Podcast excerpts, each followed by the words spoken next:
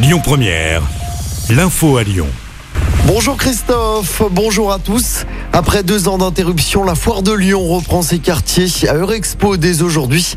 L'événement va durer jusqu'au 28 mars. Près de 700 exposants seront présents lors de cette édition. Les secteurs incontournables seront bien présents, mais cette édition comporte plusieurs nouveautés comme notamment Little Big Fair. La directrice de la foire nous en parle un village market dédié aux artistes et euh, aux créateurs qui euh, va se tenir pendant les 11 jours de la foire. Donc on va retrouver des artistes euh, qui vont venir faire des live painting, des tatoueurs sans rendez-vous, qui vont venir présenter leur création. Un espace food court aussi dans un esprit guinguette. Donc vraiment un, un espace qui casse vraiment les codes de la foire traditionnelle. Le programme complet, toutes les infos pratiques à retrouver sur notre site internet et sur l'application Lyon Première. Avis aux automobilistes, le tunnel sous Fourvière sera fermé à la circulation le week-end du 26 et 27 mars. Des travaux de maintenance et d'entretien vont être réalisés. Des déviations seront mises en place. Une partie de l'A7 sera également inaccessible.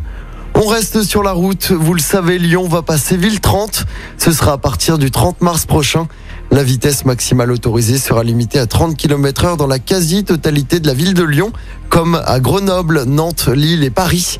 À Lyon, quelques grands axes comme les quais ou l'avenue Berthelot resteront toutefois à 50. Le maire de Lyon, Grégory Doucet, donnera tous les détails tout à l'heure. On passe au sport en football. Le rêve européen continue pour l'OL. L'OL s'est qualifié pour les quarts de finale de la Ligue Europa. Auteur d'un match solide et courageux, les Lyonnais ont fait match nul un partout contre le FC Porto au Groupama Stadium hier soir. Ils ont su contenir Porto et maintenir l'avantage acquis 1-0 à l'aller au Portugal. L'OL connaîtra tout à l'heure son adversaire pour les quarts de finale. Le tirage au sort aura lieu à partir de 13h30. Et puis en basket, nouvelle défaite de l'Asvel en Euroleague.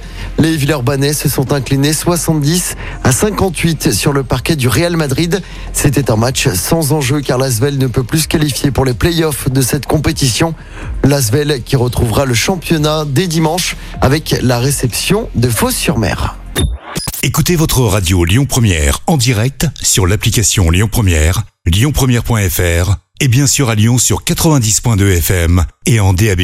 Lyon Première